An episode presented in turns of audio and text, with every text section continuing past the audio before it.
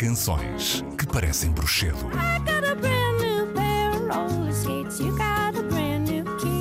Todas as semanas, Filipe Marinho e um convidado caçam talentos e dão destaque às compositoras que enfeitiçam os nossos corações. Caça às Bruxas. Na Antena 3.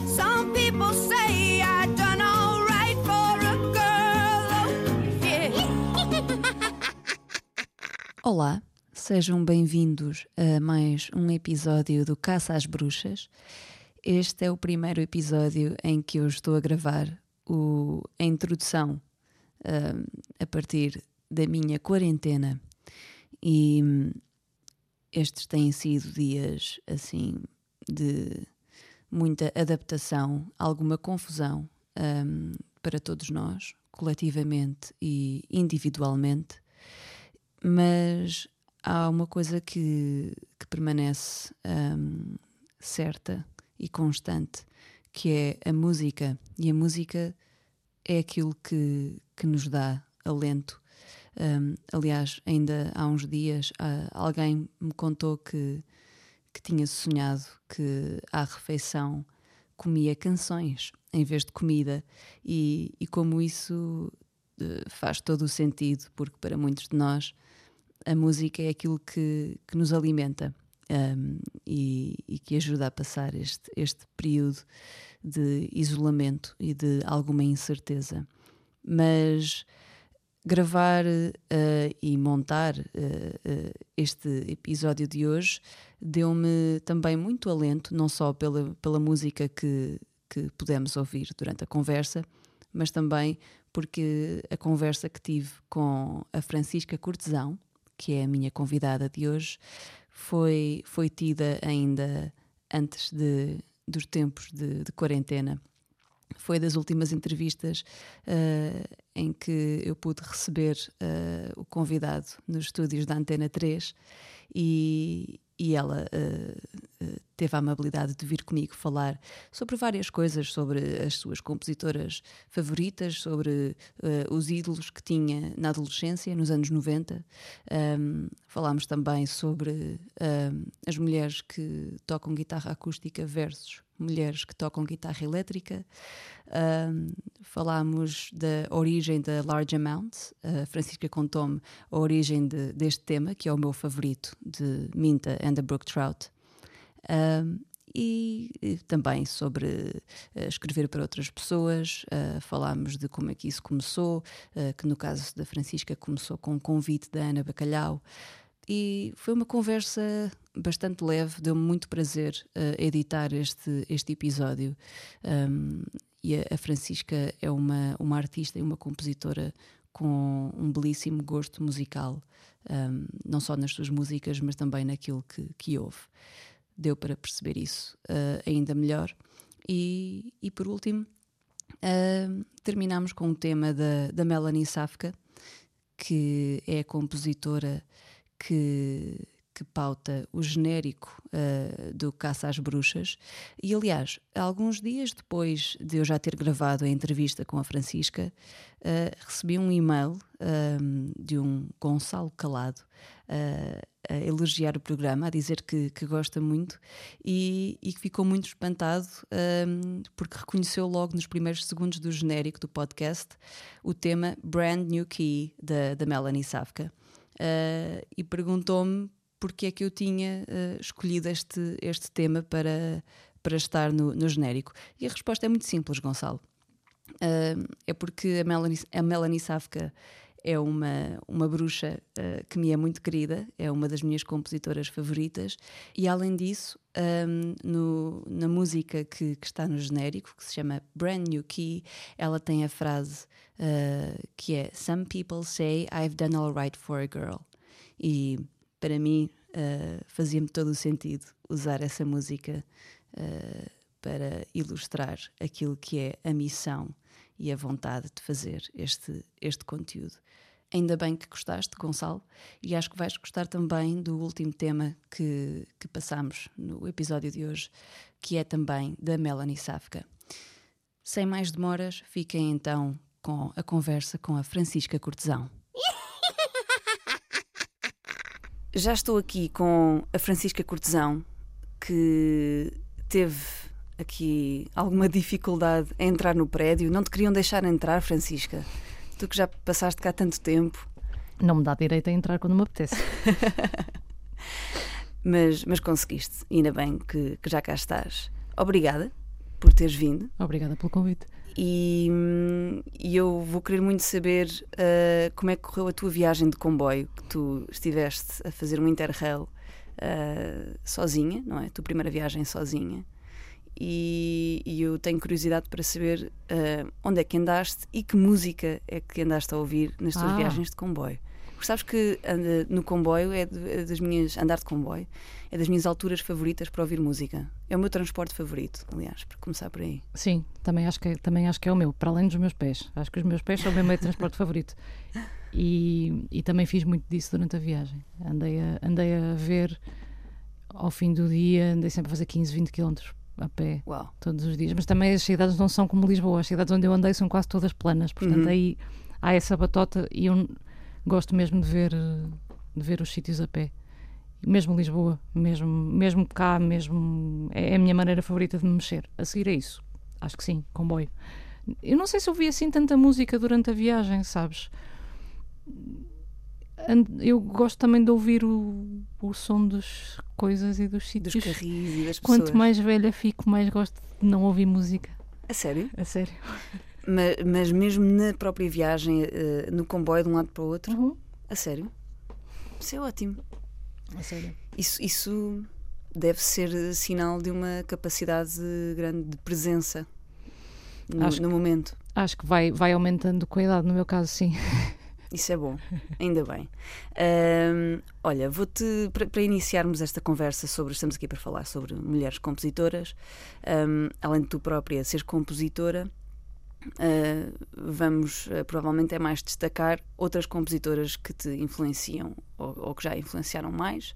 Ahm, mas eu vou fazer-te uma pergunta por curiosidade, porque tive aqui o primeiro, o primeiro episódio foi um, um amigo teu, ah, o Afonso Cabral, que cá veio ah, dar o pontapé de saída deste, deste podcast. É uma ótima pessoa para pontapés de saída, entre outras coisas. É, ele é, ele é um, um tipo do, do futebol, não é? E tudo, ou não? Eu acho que sim, nunca joguei futebol com ele. Também acho que seria uma vergonha porque eu jogo muito mal. Mas, mas acho que sim, acho que entre, entre outras coisas ele também, também será um bom companheiro de, de jogar a bola. É um ótimo companheiro em, em geral. É, um, é uma das pessoas que eu me sinto com mais sorte de, de ter conhecido na vida, o Afonso.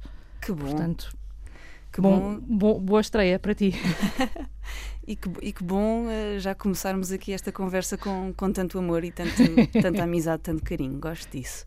Ahm, uma coisa que o Afonso me disse foi que, curiosamente, eh, ele prestava, ou, ou, ou pelo menos nos seus anos mais formativos eh, como músico e como cantor, ele prestou mais atenção às vozes masculinas, talvez por procurar um, modelo, não é? E eu devolvo-te, então, ou, ou faço-te a mesma pergunta: achas que tu, no teu caso, procuraste mais vozes femininas ou procurar ou dar mais atenção pelo mesmo motivo? Eu sei que houve uma altura, quando eu comecei a ouvir música ativamente, em que, em que andei também ativamente à procura de mulheres eh, intérpretes, de mulheres eh, compositoras, de mulheres guitarristas. Hum. E estamos a falar da minha, da minha adolescência, que foi a altura em que eu comecei a tocar e em que eu comecei a comprar discos. E, eh, e ouvi música que era só eu que ouvia, que não era, não era música dos meus pais, nem a música da minha irmã, música que eu e os meus amigos ouviam, ouvíamos e, e, e sim, fiz, fiz, esse, fiz essa pesquisa ativa, na altura em que não só comprava discos como lia revistas de música e por aí fora, isso parece tudo muito século passado e é. Ahm, fiz isso, sim. Ah, e sei que foi muito importante na altura ter descoberto, por acaso nenhuma das músicas que eu escolhi foi de, foi de Breeders, ainda tive com uma, com uma na, na mão, mas acabei por não trazer, mas foi- sei que foi muito importante para, para a minha formação enquanto música e enquanto pessoa, Hum. uh, Liz Fair ou, ou Breeders ou, ou outras bandas que entretanto ficaram um bocadinho mais, mais esquecidas com a passagem do tempo, algumas bandas inglesas como os Salad ou os, os Echo Belly que tinham mulheres uh, front women e, e mulheres a compor. Hum. E eu procurei-as. Hoje em dia já não faço isso e sinto que também não é preciso. Mas, mas fiz, quando tinha 13, 14, 15, 16 anos, fazia isso, sim. E essas mulheres que tu admiravas, encontravas nas revistas? Compravas? Uhum. A sério? Sim, a PJ Harvey por aí fora. Claro. Sim, sim, sim, sim, sim. sim. Claro. Sim. Não sentias uma, uma disparidade eh, muito grande? Porque hoje em dia hum, eu acho que se vê mais mulheres representadas, pelo menos nos meios Uhum. de música, vê-se mais mulheres representadas do que se via na altura, se calhar. Estamos a Provavelmente. falar dos anos 90, é isso? Estamos. Eu provavelmente vê-se, eu, eu não estou de todo tão atenta aos, aos meios como estava nessa altura. Sim, estamos a falar dos anos 90. Nós devemos ter aqui um- uma, uma diferença de idades eh, valente, imagino. Não sei, não sei se temos. Eu sou do início da década de 80 e, portanto, estamos a falar, sim, de final dos anos 90, eh, no Porto, onde no- havia algumas lojas de discos, havia pessoas que me aconselhavam discos também nas lojas Hum. e, e muito bem. Qual era a loja em que tu mais confiavas o, o gosto? Estranhamente, havia duas. Havia uma que era a JoJo's em, em Santa Catarina e, eh, e que, que eu até só comecei a frequentar mais tarde. E havia uma Virgin no Porto, como houve aqui em Lisboa, Uhum. Onde os, os tipos que trabalhavam na secção de música de música eram todos super versados em música alternativa. Tinha uma secção de música alternativa fora de série. E eu descobri imensa música ali, porque ah, gostas disto, se calhar vais gostar disto. Ouve lá, se não gostaste, depois traz e a gente troca e não sei o quê. Olha que bom. Sim, E daí, e daí a, a descobrires esses, esses discos e, com- e pegares na guitarra e começares a tocar, qual é que foi o passo? Como Foi é que se tudo ao deu esse mesmo passo? tempo. Sim. E quem é que te ensinou a tocar guitarra? Tiveste aulas ou foi alguém em particular? que- Não tive aulas de guitarra nunca. Nunca tive aulas de guitarra. Tive aulas de piano. Uhum. Aulas de guitarra nunca tive. Aprendi a tocar guitarra hum, sozinha, com os amigos, no recreio, nos campos de férias. eh, E continuo a aprender com os amigos e nos ensaios e, No, no recreio da vida. e a aprender porque tiro coisas do ouvido e por aí fora. Nun- Nunca tive treino formal de, de guitarrista. Não. Ok. É bom, é bom saber isso. Uh, para, para aqueles que, que nos ouvem e que, e que querem, querem escrever, às vezes, às vezes é sempre bom lembrar-nos de que também dá para fazer as coisas sem sermos um, uns, uns virtuosos. Quer dizer, até podemos ser virtuosos e nem sequer ter tido aulas para isso, não é? Portanto, é mais por aí. Vamos ouvir a primeira música. Um, qual é que te apetece ouvir primeiro, das que tu trouxeste? Uh, nenhuma destas músicas que eu escolhi tem exatamente a ver com esse, com esse período, mas esta se calhar é, é- ainda assim é que tem mais. A Susana Vega é uma, uma artista que eu acho que se calhar não, não, não lhe é dado o devido valor enquanto compositora, porque acho que há muita gente que só a associa ao Luca, que eu acho que é uma boa canção para todos os Eu, efeitos. por acaso, eu fiquei contente de ter escolhido a Suzanne Vega primeiro, porque era aquela que eu, ouvi- que eu queria ouvir primeiro, de facto. Ok. Eh, eu confesso-te uma coisa: nenhuma das canções que tu, que tu eh, me deste para, para passarmos aqui eu conheço, Ok. que é ótimo. Ok. Uh, fico contente com isso. Um, e a Suzanne Vega, eu lembrei-me logo, foi daquela música do Tom's Diner, Uhum. em que ela canta o ta, ta, ta, Uhum.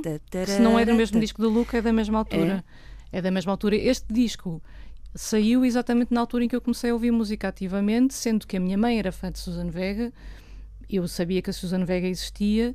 E na altura em que eu estava a ouvir eh, as coisas que eu estava a ouvir na altura da música alternativa, os Pavements e os Garbages e os Smashing Pumpkins e essas coisas todas, saiu este disco que é produzido pelo tipo que eu acho que era casado com ela na altura, de- que produziu o disco de Soul Coffin na altura, e, hum, e é um disco maravilhoso de canções, porque as canções dela eu acho que são sempre muito boas. Esta, este é um grupo de canções particularmente inspirado, acho eu, e o som do disco é muito bom também, que é uma coisa que nem sempre é verdade, na minha opinião, em relação aos discos dela.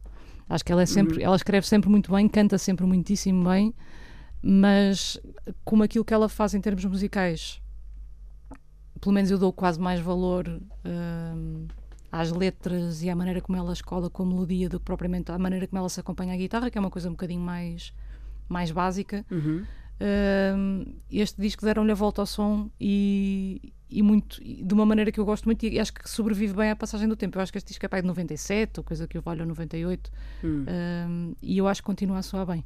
Eu gosto muito do som da bateria desta Pois. música e concordo contigo, isto podia ser uma gravação de um disco de agora, Pois. completamente. Aliás, como, como nós vemos muitas bandas agora do, do indie que estão a ir buscar esta, este tipo de produção e este som assim mais quentinho Uhum. e tudo mais minimalista, uma produção mais minimalista que está muito agora na, na moda e ainda bem, porque eu gosto muito e também me leva um bocadinho de volta aos anos 90.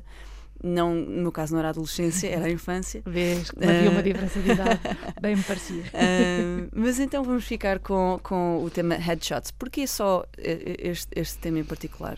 Headshots. É uma letra maravilhosamente bem escrita. Isto é assim, para mim é. Eu acho que não é um exercício, duvido que tenha sido um exercício, mas, mas é daquelas. Eu sei que ouvi esta música vezes sem conta só ouvir a melodia e ouvir o refrão, e de repente, quando fiz o exercício de ouvir exatamente o que é que estava a ser contado, é- tem, tem, tem, tem tudo exatamente no sítio certo. Que bom. Vamos então ficar com Headshots de Suzanne Vega e já voltamos à conversa com a Francisca Cortesão.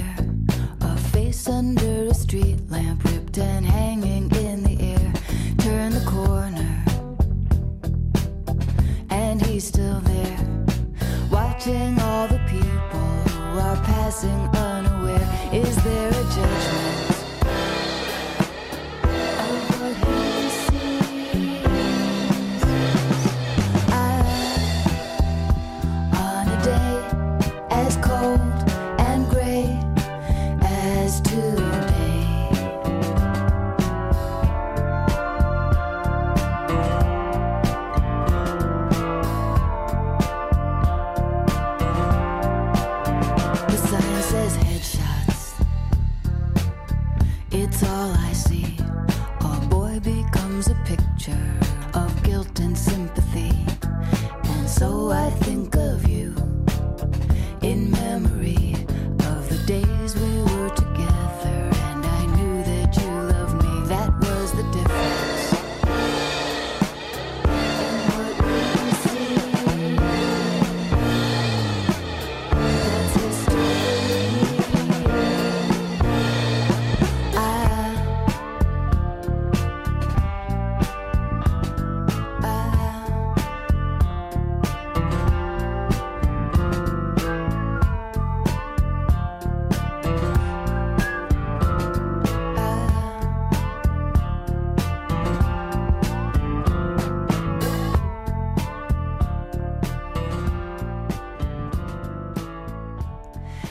Suzanne Vega Headshots e a Francisca estava aqui a contar-me em off que eh, esta música é sobre um póster, eh, um póster, um póster eh, eh, de, de alguém procurado, é isso?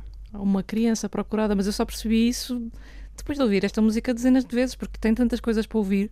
Hum, E, e eu acho que também quando era mais miúda prestava muito menos atenção às letras das músicas do que presto hoje em dia. Normal. Não ouvia de toda a letra à primeira. Às vezes agora à primeira já estou já estou a ouvir o que é que as pessoas estão a dizer e antes não. Estava mais curiosa com outras coisas. É normal. E, e- e, mesmo agora, eu, eu não é logo à primeira Uhum. que. Aliás, e até pode acontecer, tu ouvis uma música 30 mil vezes e voltas lá uh, meses ou anos depois e de repente encontras novos significados porque tu já viveste novas coisas um, e com, com mais experiência também dás novos significados ou mais, ou completas mais a história daquela canção. Um, Quero falar um bocadinho sobre, eh, sobre as tuas próprias canções e sobre a noção do que é que é. eh, digamos assim, como é que tu te vês como compositora? eh, por exemplo, tam- tam- estamos aqui a ouvir um, um- um tema da Suzanne Vega que é, que é muito à base de, de guitarra elétrica e por aí fora, e tu provavelmente és mais conotada com a guitarra acústica do que a guitarra elétrica. Eu gosto muito de tocar as duas coisas. Claro, Sim. imagino, imagino que sim. Sim. De onde é que vem esta minha, esta minha pergunta? Eu estava, eu estava a preparar aqui a, a conversa contigo, dei com uma, com uma entrevista no público, ou uma crítica, já não sei bem, eh, em, em que diz Francisca Cortesão, autora de, de, de, deste, de 11 músicas de folk pop. Hum. Ahm, Qual isso era que disco? O folk pop? era o Slow, acho Ok, eu, ok. eh, de 2016, o último disco de Mint and the Brook Já é Trout. 2016. É verdade. Já. Uh, de onde é que vem esta minha curiosidade? Porque eu tenho a ideia, toda a minha vida senti isto, que as mulheres, uh, talvez por culpa minha, porque eram as mulheres uh, na música a quem eu dava mais atenção, mas que as mulheres, se calhar, eram mais uh, vistas a segurar guitarra acústica do que a guitarra elétrica. Hum. Ou pelo menos, se compararmos. Posso, posso, posso estar. Lá está, Lá posso está, se estar a tivesse ser começado a biased. procurar bandas nos anos 90, não, não era Pois, tanto isso pois, que exa- exatamente, exatamente. Se calhar, como nessa altura ainda estava a levar muito com os anos 60 lá em casa do- dos, Pois, dos meus pais. Pois, tens o que a estás a pensar na Joan Baez e essas, coisas todas, assim. todas essas. Eh, e então fica Nada com contra, esta. atenção. Claro, claro, eh, e, e há espaço para tudo. Fica então com essa ideia de que às vezes as mulheres, eh, mesmo hoje em dia, quando, quando dá-me a sensação, quando o público vê uma mulher em palco a, a tocar uma guitarra elétrica, às vezes para um certo tipo de público, eh, e, e eu sinto até mesmo às vezes para os homens, Hum. dá uma credibilidade diferente do que, uma, do que se a mesma mulher estiver com uma guitarra acústica. E então, pronto, esta volta toda grande para te perguntar se alguma vez pensaste nesse assunto e se é uma coisa que te preocupas para ti mesma. Não, não me vou dizer que não me preocupo, porque isso seria, seria mentira. Hum, são, são dois instrumentos diferentes. Eu sinto isso tocando os dois e gostando muito de tocar os dois. São dois instrumentos diferentes. Eu abordo-os de maneira muito diferente. Acho que se me puser a compor numa guitarra elétrica, provavelmente saem-me coisas diferentes do que numa guitarra acústica. Hum, se- estando em casa a tocar, é mais provável que esteja a tocar guitarra acústica do que elétrica por uma questão de conveniência Claro, pegas e tocas não é? e não precisas ligar um amplificador, não precisas não sei o quê, pegas e tocas. A guitarra, Uhum. a guitarra acústica é uma invenção maravilhosa. Sim. É a coisa mais portátil e que soa logo ao que tem que soar e, e eu gosto imenso de tocar. És capaz de ter razão, não sei. Eu, eu queria acreditar que não, que não faz diferença nenhuma Hum. e, e, e que, e que na altura do mundo em que nós estamos há coisas bastante mais importantes em que pensar e por aí fora. Mas sim, se calhar faz. Se calhar faz. Eu sinto-me diferente fisicamente porque é uma questão de peso e por aí fora. Não, o instrumento é diferente. O instrumento, é dif- o instrumento é diferente. Eu passei, se calhar, mais tempo da minha vida a tocar guitarra acústica. Hum, Sinto-me fisicamente mais confortável com uma guitarra acústica na mão, e- mas às vezes também gosto de não estar assim tão confortável, portanto gosto de tocar as duas por causa disso. Eu fiz um, um- um disco já há uma data de anos com, com o Fachada e com o João Correia, em que recriámos o primeiro disco do Sé- do Sérgio Godinho, Uhum. que se chama Sobreviventes, e eu só toco guitarra elétrica aí. E foi super divertido, porque só toco guitarra elétrica, ainda por cima, como a fachada está a fazer tudo quando são harmonias e bases, Uhum. eu de repente estou a fazer linhas, que era uma coisa que eu nunca tinha feito até essa altura. Eu faço, porque faço em overdubs e faço quando estou a compor em casa e faço por aí fora, mas não. Ao vivo, normalmente não é essa a minha função. Estou a segurar a harmonia, faço guitarra ritmo, como se dizia, se calhar Sim. nos anos 60, não é? É mais essa a minha praia. E sinto-me um bocadinho menos confortável e um bocadinho mais fora de pé a tocar linhas e, e por aí fora, mas foi super divertido na altura de fazer e abriu-me uma porta para fazer coisas que eu até essa altura não tinha feito porque nunca tinha, nunca tinha calhado. Nunca, nunca tinha havido o ambiente certo para eu fazer isso. E, e- e nessa, nessa fase que tornaste uma geek dos pedais ou nem por isso? Não, ainda ontem estava a pensar nisso, estava a falar disso com um amigo meu com quem com quem eu falo destas coisas que, e, e que- que é, e que foi da minha primeira primeiríssima banda e, e que, e que ele sim é um- Casino, era assim, é? Sim, e ele sim é um geek dos pedais e, e estávamos a falar sobre isso e eu estava a dizer que, que um dia tenho que perder a preguiça de aprender. Eu tenho um bocado aquela coisa de se está afinado e toca, tá bom. Ahm, se não está afinado, sou chatinha. Mas de resto está Ai- Ainda bem. Mais ou menos, às vezes é chato. Eu sinto que às vezes é, às vezes é chato. No, no contexto de um concerto já senti que ah, tá bom, tá bom, siga, vamos, vamos começar a tocar. Olha que eu tive uma experiência recentemente. Fui ver os Big Thief. Ah, olha, ao- também. Foste. Pronto. Então, Nunca me aconteceu nada como aconteceu àquela à, à rapariga dos Big a Thief, aquilo foi, Lenker. aquilo foi constrangedor. Para, para, para quem não esteve no, no, no concerto, o que aconteceu foi que hum, a Adrienne Lenker, para já, parecia-me que ela estava visivelmente cansada. Eles tinham Hum. acabado de chegar dos Estados Unidos, deviam estar cheios de jet lag. Ah, e, e às tantas ela tinha uma, uma corda de. uma corda, uma guitarra de 12 cordas. Ainda por cima. Ainda por cima, mais nunca, nunca, nunca toquei, eh, confesso. Deve- e deve ser difícil de, de afinar. Isso é o dobro das cordas. Exato, pois é isso. É, E- é mais chato de afinar, de facto. e, e ela passou muito tempo a afinar a guitarra. Ahm, quando digo muito tempo, foi 3 minutos, talvez quase 5 minutos. Foi muito tempo, o suficiente para um- o público, que, que o público de Big Thief é um, é um público muito respeitador e muito, muito mais calmo. Ah, até mesmo o público começou assim já aquele burburinho a conversar Mesmo e assim, começou a ficar constrangedor. Foi, foi incrivelmente Respeitador. paciente. Uhum. Sobretudo quando ela, depois daquele tempo todo, começa a tocar a música e depois desiste.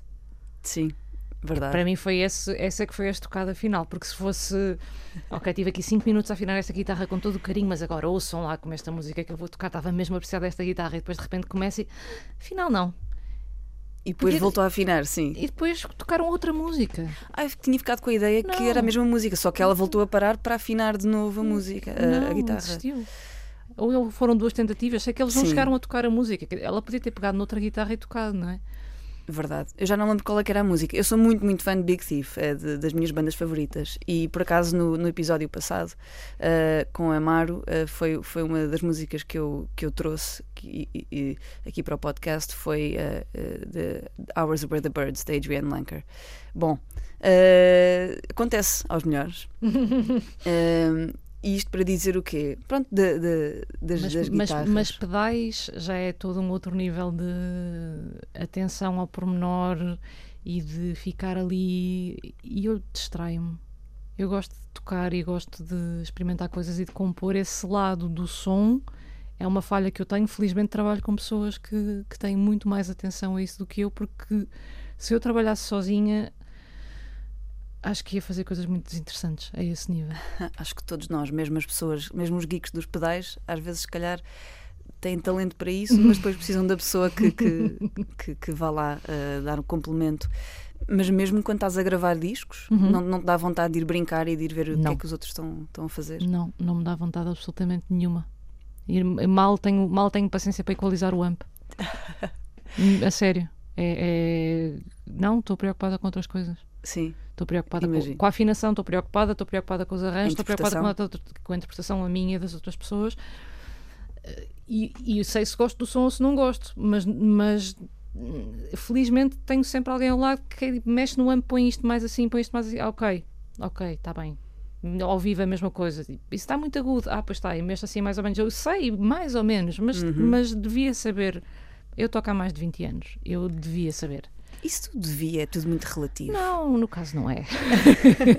no caso acho que não é relativo. A própria, a Devia, própria devia saber mais sobre, sobre isso, porque são as ferramentas do meu trabalho e, e, e às vezes acho que por isso é que eu às vezes também se calhar mais facilmente toco guitarra acústica, Hum, porque é do género a falar com o técnico de som e a guitarra está fixe, pá, olha, não tem, a minha guitarra não tem nenhum botão, eu não posso mexer em nada, portanto não tem tom sequer. não tem tom sequer. Portanto, Toma, entrego-te o meu som, eu estou aqui a tocar, a partir daqui é contigo. E fico muito confortável com isto.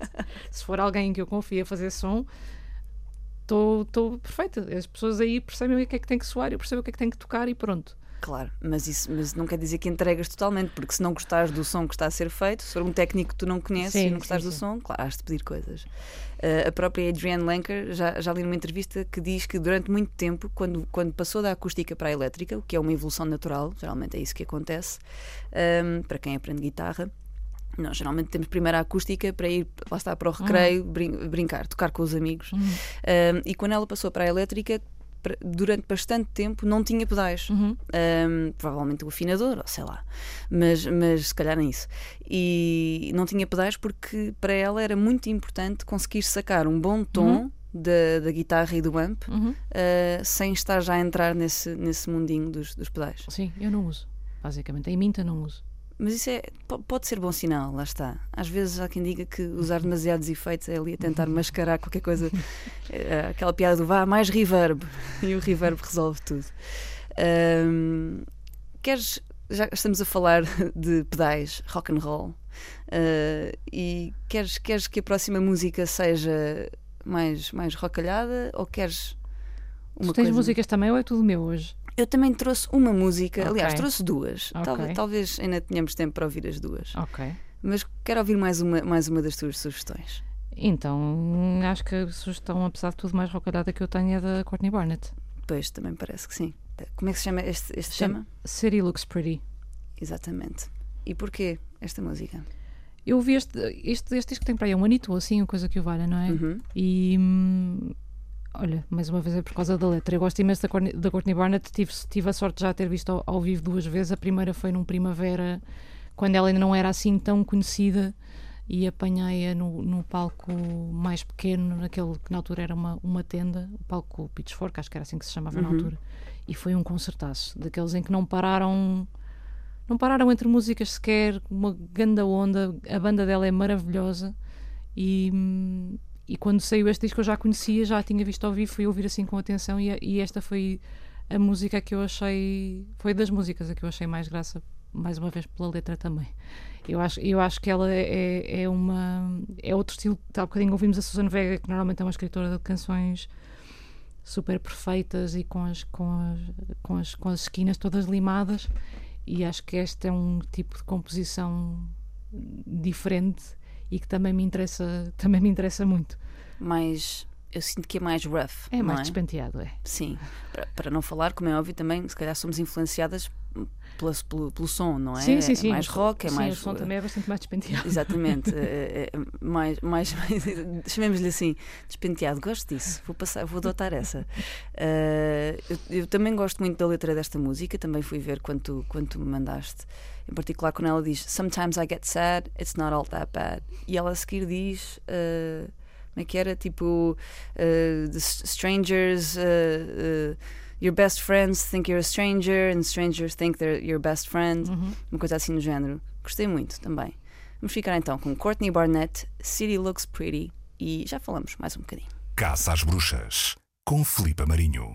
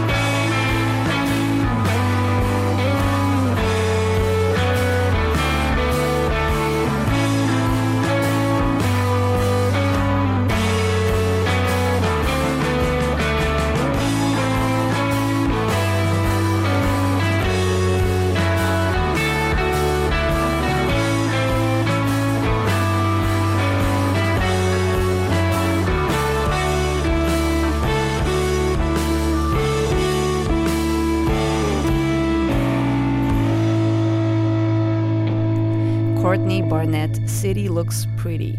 Nós estávamos a, a ouvir e ao mesmo tempo estávamos a elogiar uh, uh, os músicos que estão, que estão a tocar neste, neste tema e uma vez mais o tipo de som, este disco é recente, o tipo de som é semelhante àquele som 90s uh, e é muito bom. E, e eu estava a dizer que a Courtney Barnett, que eu me lembre, é assim, de que eu conheço, a única mulher guitarrista esquerdina que eu conheço. Há de Hum. haver mais. Pois assim de repente também não me lembro. Mas, Hum. o, mas o som dela faz-me lembrar mesmo muito o som da Kelly Deal e o som de, o som de Breeders. Olha, acho que ela fez uma cena com elas há pouco tempo. A sério? Acho que sim. Foi tipo, ei, que fixe. Lindo.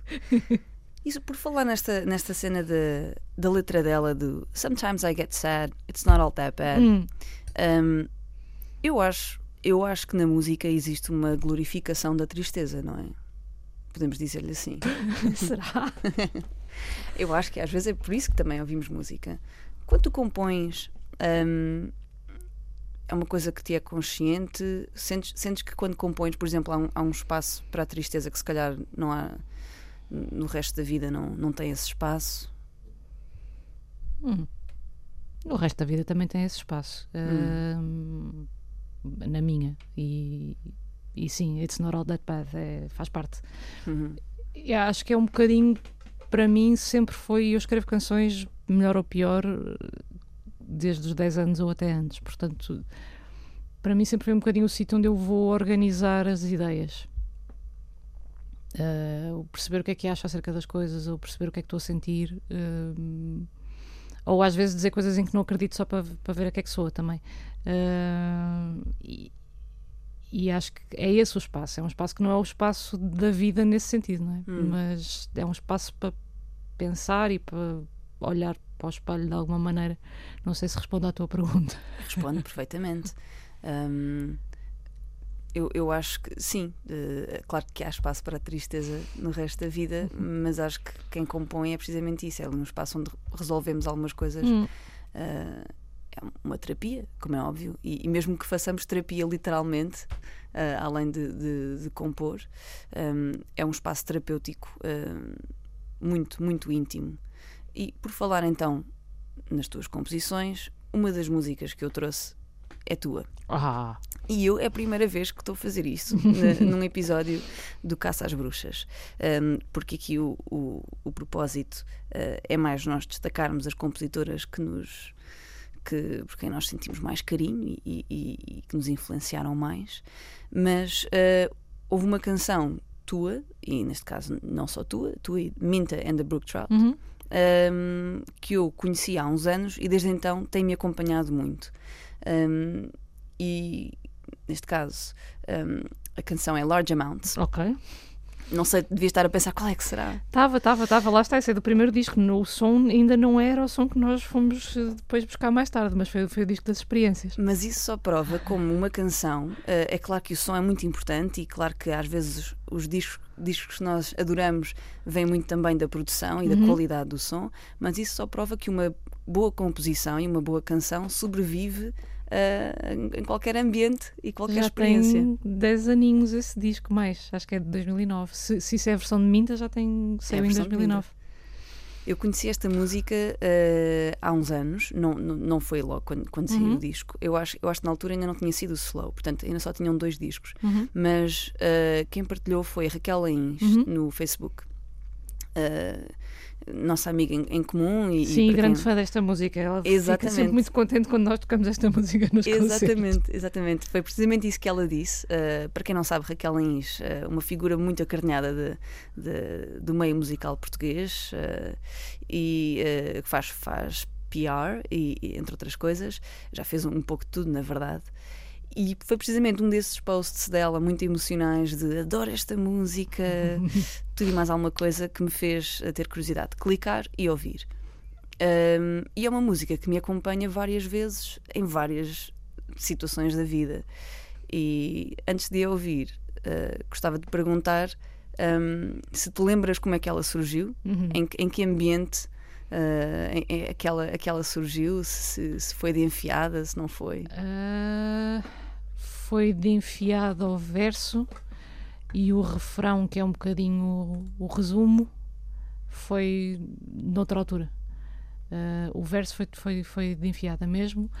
O, o, o, refrão foi mais tarde, mas na mesma, não foi mais tarde, tipo dois meses mais tarde, foi na mesma altura em que eu estava com aquilo na cabeça. E depois lembro-me que quando a mostrei à banda, isto foi antes de gravarmos o primeiro disco de Minta and the Brook Trout, quando passou a ser uma banda, Uhum. porque eu ainda tenho um EP antes disso, em que era um EP a sol, digamos assim. Que era, era só minta. E, e na altura estava a trabalhar com. Foi o primeiro disco em que eu trabalhei com a Mariana Ricardo, com quem tenho trabalhado em- desde então em várias coisas. Todos os discos de Minta desde então foram produzidos pelas duas. E hum, no disco da Helena D'Água também trabalhámos juntas. The Heading West surgiram, entretanto, também estamos, também estamos lá juntas.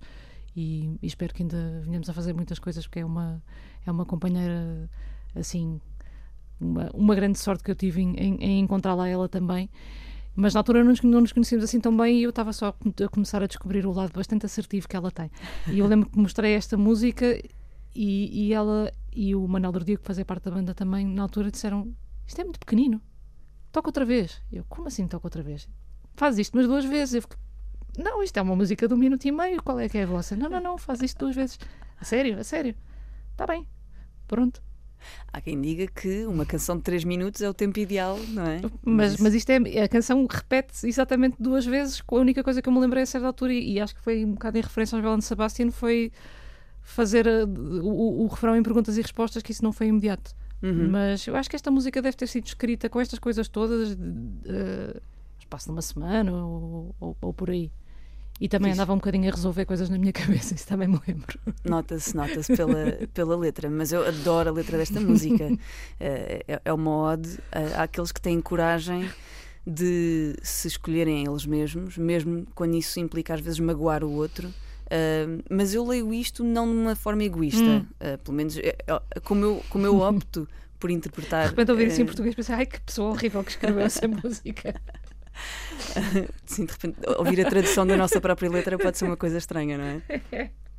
Mas, mas, mas eu opto por interpretar esta letra como quando nós temos os nossos limites e, e, e para a nossa saúde às vezes temos que ter, impor os limites Hum. e isso pode magoar os outros. Um, mas pronto, uh, não, não de uma forma egoísta. E tem graça teres dito a referência a Bell and Sebastian, porque também é a banda favorita da Raquel Ains. Pois. E portanto está tudo ligado neste universo. Uh, vamos então ouvir Large Amounts, Minta and the Brook Trout. E depois uh, quero ouvir uh, quase logo de seguida a outra, a outra Ok. sugestão que tu trouxeste. Ok. Give it up for those who have the guts to hurt who they love when they really have to. Those who have the guts to love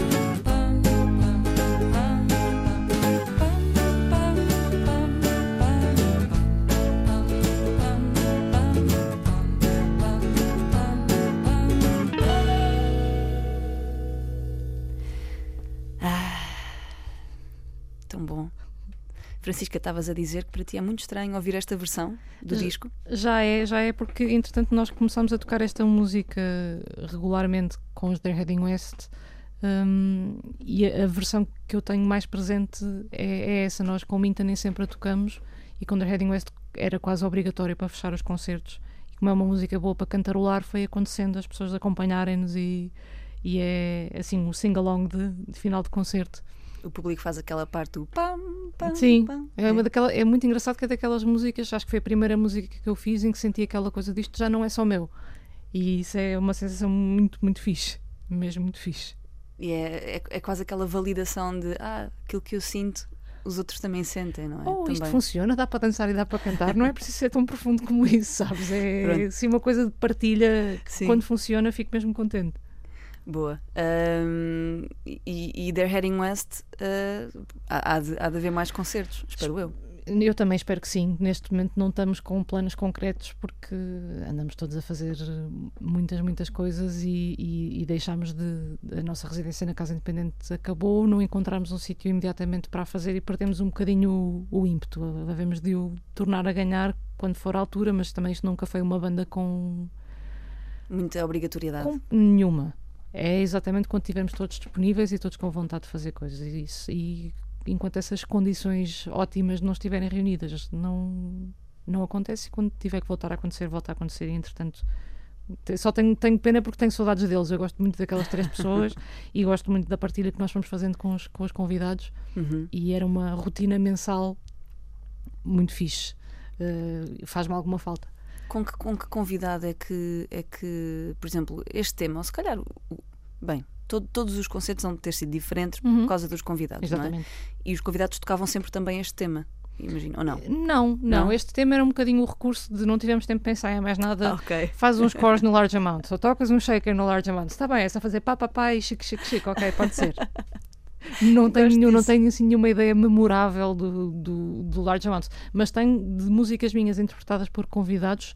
De repente lembro-me, o David Fonseca, com quem eu toquei durante uns anos, foi o nosso convidado, já não sei exatamente há quanto tempo, e cantou outra das minhas músicas mais antigas que eu continuo a tocar, que é uma canção que se chama A Song to Celebrate Our Love, que ainda é do primeiro EP de Minta, e que essa sim, acho que vou tocando nos concertos quase todos de, de, de Minta e de, de Heading West com alguma frequência também, e ele cantou a voz principal, alterou-lhe a melodia um bocadinho, e de repente parecia uma canção de crooner eh, maravilhosa. Foi assim, foi uma das surpresas mais, mais fixes que eu tive com músicas, com músicas minhas a serem interpretadas por outras pessoas. Não aconteceu assim.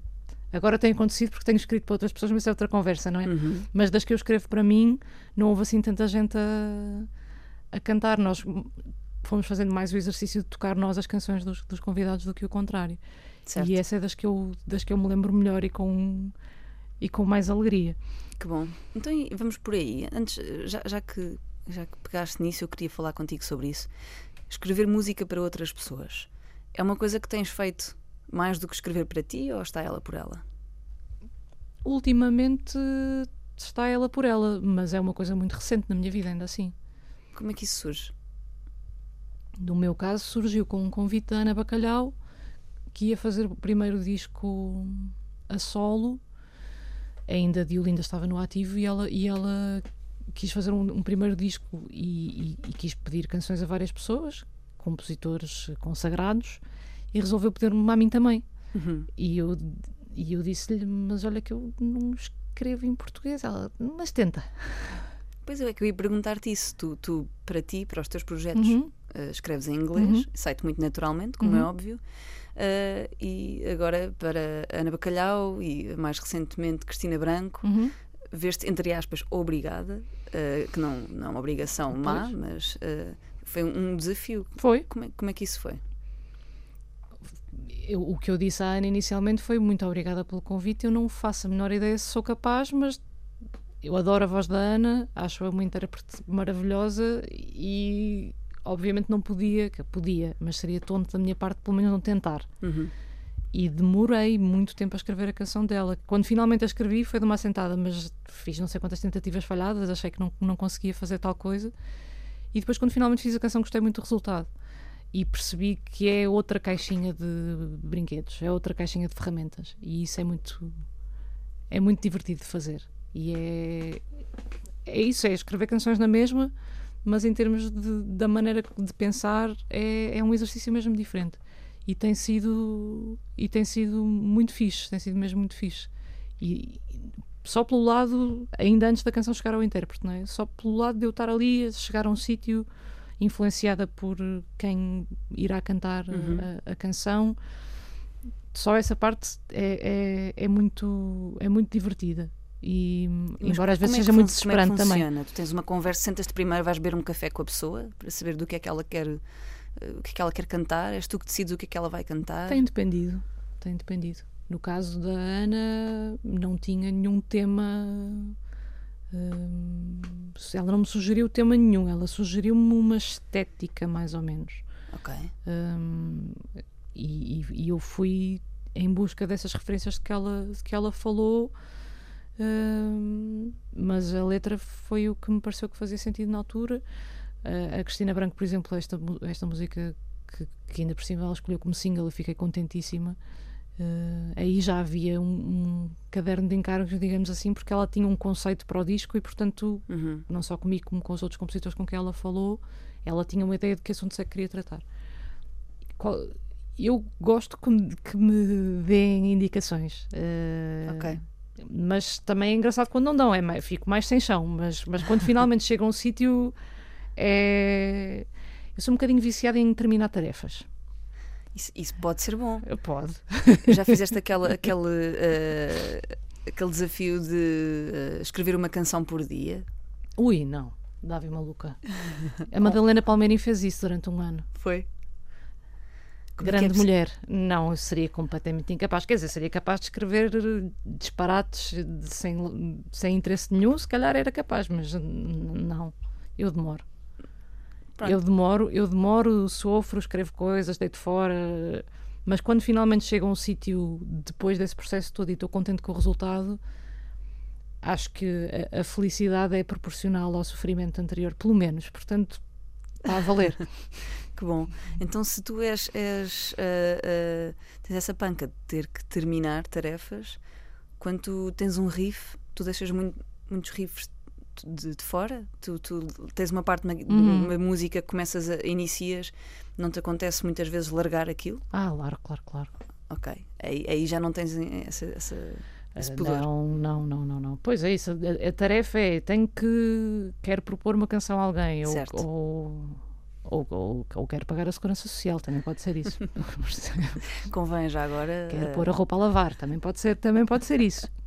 Certo. Então não é necessariamente quero escrever uma canção para Ana Bacalhau, pode ser simplesmente tenho de ir comprar não sei o quê. Ou sabes, Ok. tenho de arrumar o quarto. Não, não gosto é de saber que tenho de fazer uma coisa e ainda não fiz. Ok. Isso é bom. Eu gostava de ser mais como tu. Mais ou menos, olha que às vezes é um inferno. Se tu pudesses eh, escolher uma pessoa para quem eh, escrever uma canção, um artista, quem seria? Assim, de repente. Hum, se eu tivesse capacidade, o Camané, Ah. assim de repente. E nunca escreveste para um cantor, um homem. Não. Ainda não. Olha.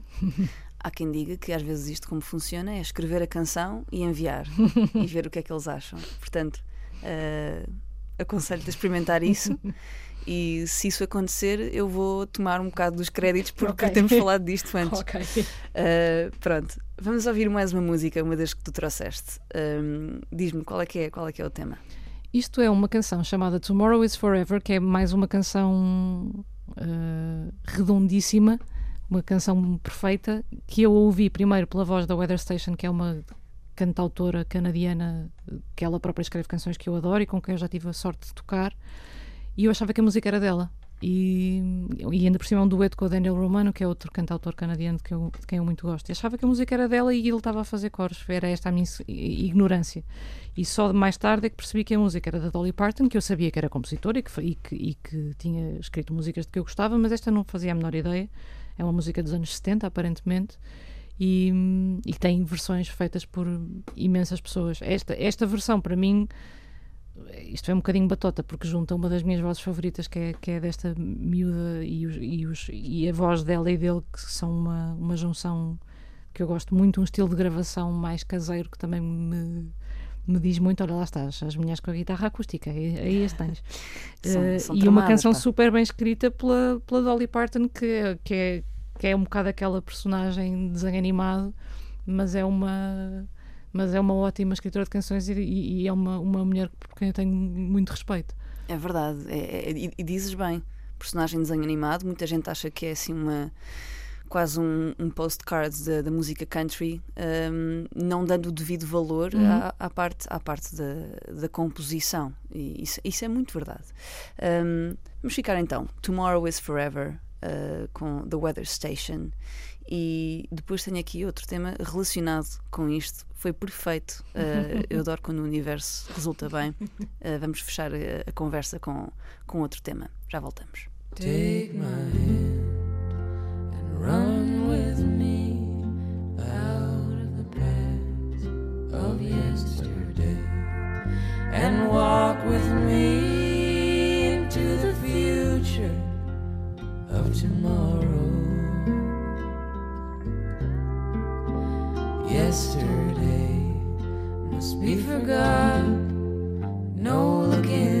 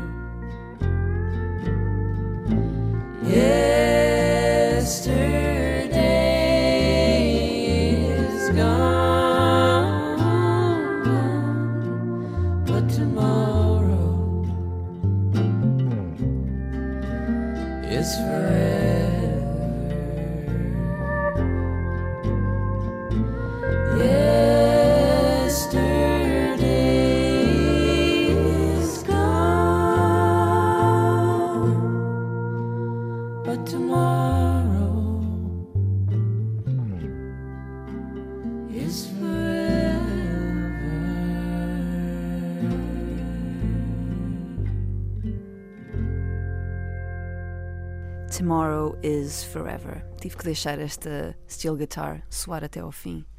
Ahm, estávamos aqui a falar de como este, este som mais country nos deixa tão nostálgicas. Porquê que será? Porquê que é para ti, achas? Não faço ideia. Tudo quando tem assim estas harmonias lânguidas e pedal steels e, e estas canções assim sobre os desgostos, o que é que é uma pessoa de fazer? É bonito demais. A melancolia está-nos no sangue. Agora, a- a- a- o country já, supostamente já nem tanto, mas de facto também, também me toca bastante. Olha, a, música que, que, que eu trouxe e, e com que vamos fechar o- a conversa. E desde já, obrigada Obrigada, por eu. teres estado aqui. Um, muito boa conversa e um muito bom tema, julgo eu, pelo menos dos meus favoritos, para, para fecharmos o, o episódio de hoje. Um, para quem não sabe, o genérico do Caça às Bruxas, a música que pauta o genérico, é da Melanie Safka, um, que é uma, uma compositora e uma artista assim mais conhecida do- dos anos 60, mas que na altura não teve, teve o seu devido eh, melhor, teve reconhecimento, mas na minha opinião não teve o devido reconhecimento. Um, e gosto muito dela, sempre me acompanhou muito desde a infância. Lá em casa fazia parte da coleção de, de discos do meu pai. E, e há uns anos descobri que também quem adora Melanie Safka é a Miley Cyrus. Ok. E porquê é que isto está ligado? Porque também descobri há uns dias que a Dolly Parton é madrinha da Miley Cyrus. Eu descobri isso tudo porque vi um documentário sobre a Dolly Parton há uns tempos. Sério? Sim, sim, sim, sim, sim. A a Miley Cyrus também fez uma versão, fez uma versão bem engraçada do 50 Ways to Leave Your Lover, vestida à- bem à country num Saturday Night Live, acho eu, há uns Sim. tempos. Miley Cyrus não tem nada mau gosto musical. Nada, nada, nada. O que me fez. Eu, eu gosto muito de música pop também, como é óbvio, também gosto de alguns temas da Miley Cyrus, mas depois de. Confesso que depois de ver a Miley Cyrus a fazer algum- algumas covers. Uh, de vários artistas que eu gosto, Jeff Buckley, Melanie Safka e, e outros, um, fiquei. Isto pode ser um bocado presunçoso, mas fiquei a dar-lhe mais algum respeito, uh, confesso. E então uh, este tema é da Melanie Safka, mas é interpretado pela Miley Cyrus e a própria da Melanie Safka, porque a Miley Cyrus tem um- uma série no, no YouTube um, que é Happy Hippie Presents, e é ela a cantar com, com vários artistas, e ela cantou dois temas com Melanie Safka. Este em particular, para mim, está maravilhoso, uh, precisamente muito countryzinho, uh, tal como, como eu gosto. O tema chama-se Look What They've Done to My Song.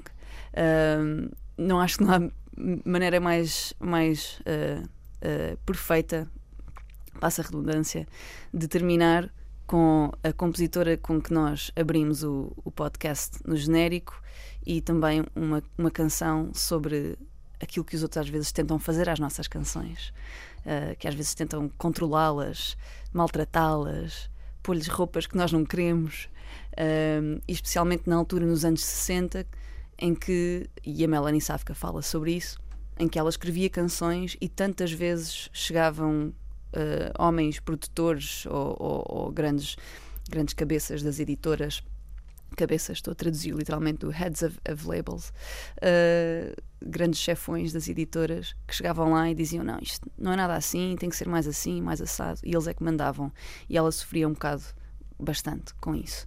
Portanto, uh, fechamos então assim.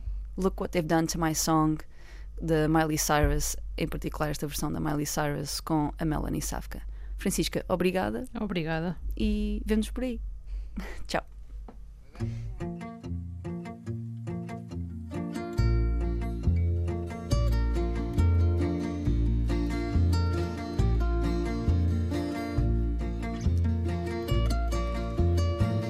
Look what they've done to my song,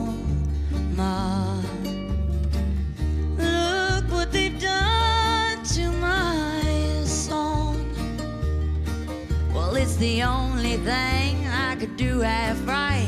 is turning out all wrong, Ma.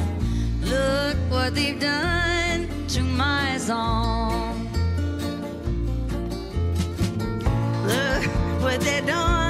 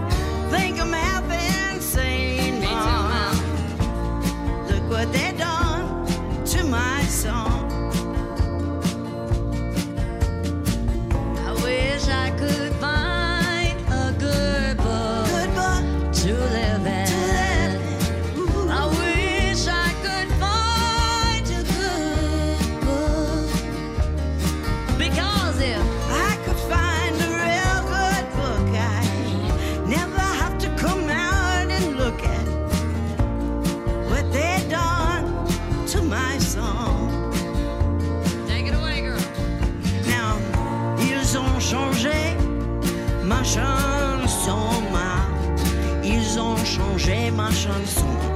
Ils ont changé ma chanson. Ma...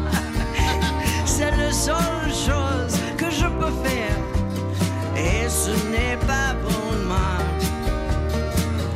Ils ont changé ma chanson. That's the only thing I say in French, you know. Well, maybe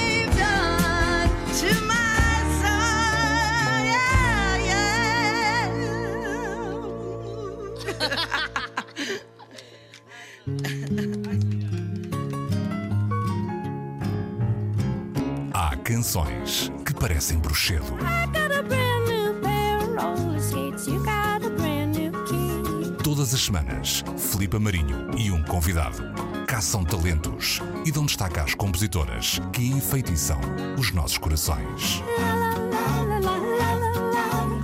Caça às bruxas. Na Antena 3. Some people say